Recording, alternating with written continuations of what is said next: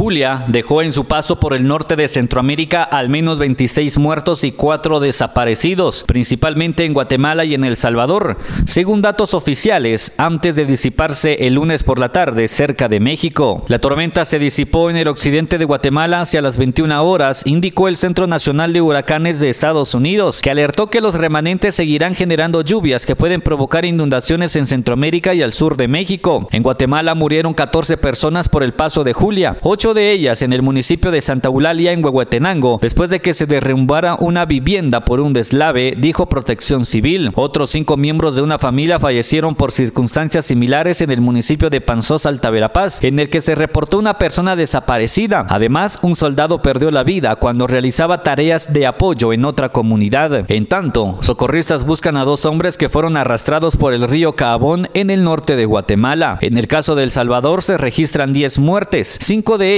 soldados que fallecieron aplastados tras colapsar un muro donde se resguardaban del temporal, confirmó el gobierno. El suceso se registró en Camasagua, a 30 kilómetros al suroeste de la capital. Las autoridades informaron también de la muerte de dos personas soterradas tras el derrumbe de un muro que destruyó una vivienda en el poblado de Guatajiagua, unos 150 kilómetros al este de San Salvador, y el fallecimiento de otros dos en el departamento de Sonsonate. En la periferia de la capital, un menor murió por otro derrumbe. En el caso de Honduras, Wilmer Wood, alcalde de la localidad de Bruce Laguna en el departamento oriental de Gracias a Dios, reportó la muerte de dos personas tras naufragar una lancha por efecto del fuerte oleaje que dejó Julia, mientras otra persona se encuentra desaparecida. El ciclón tocó tierra en la costa caribeña de Nicaragua la madrugada del domingo como huracán categoría 1. Luego entró en el Océano Pacífico, en donde pasó a El Salvador. Julia dejó El Salvador e ingresó como depresión tropical el lunes por la mañana a Guatemala por el este del país, donde comenzó a perder fuerza hasta disiparse por la tarde en una zona montañosa del oeste del país. Desde Guatemala hasta Panamá las autoridades reportaron casas anegadas o destruidas, carreteras inundadas o cortadas y puentes colapsados total o parcialmente. El gobierno nicaragüense declaró una alerta roja tras los estragos que causó Julia a su paso por el territorio. La vicepresidenta Rosario Murillo detalló que Julia dejó 7.500 personas afectadas, 3.000 viviendas inundadas, otras 2.000 con techos dañados por los vientos, 78 ríos desbordados y muros derrumbados. A su vez, el presidente de Guatemala, Alejandro Yamatei, decretó un estado de calamidad por 30 días. Yamatei suspendió las clases dos días y dijo que están disponibles 1.855 casas albergues para el resguardo de víctimas en el país donde los daños a carreteras y puentes por las lluvias afectan la movilidad de unas 166 mil personas. Julia fue el segundo huracán de la temporada 2022 que afectó a Centroamérica, después de que en julio Bonnie ingresara por el Caribe por la frontera entre Nicaragua y Costa Rica. A finales del 2020, los huracanes ETA e IOTA azotaron la región centroamericana dejando al menos 200 muertos y otros tantos desaparecidos, así como millonarias pérdidas. El cambio climático, al que Centroamérica es una de las regiones más vulnerables, produce un aumento de temperatura en las capas superficiales de los océanos, lo cual genera tormentas y huracanes más poderosos y con mayor cantidad de agua, según los expertos.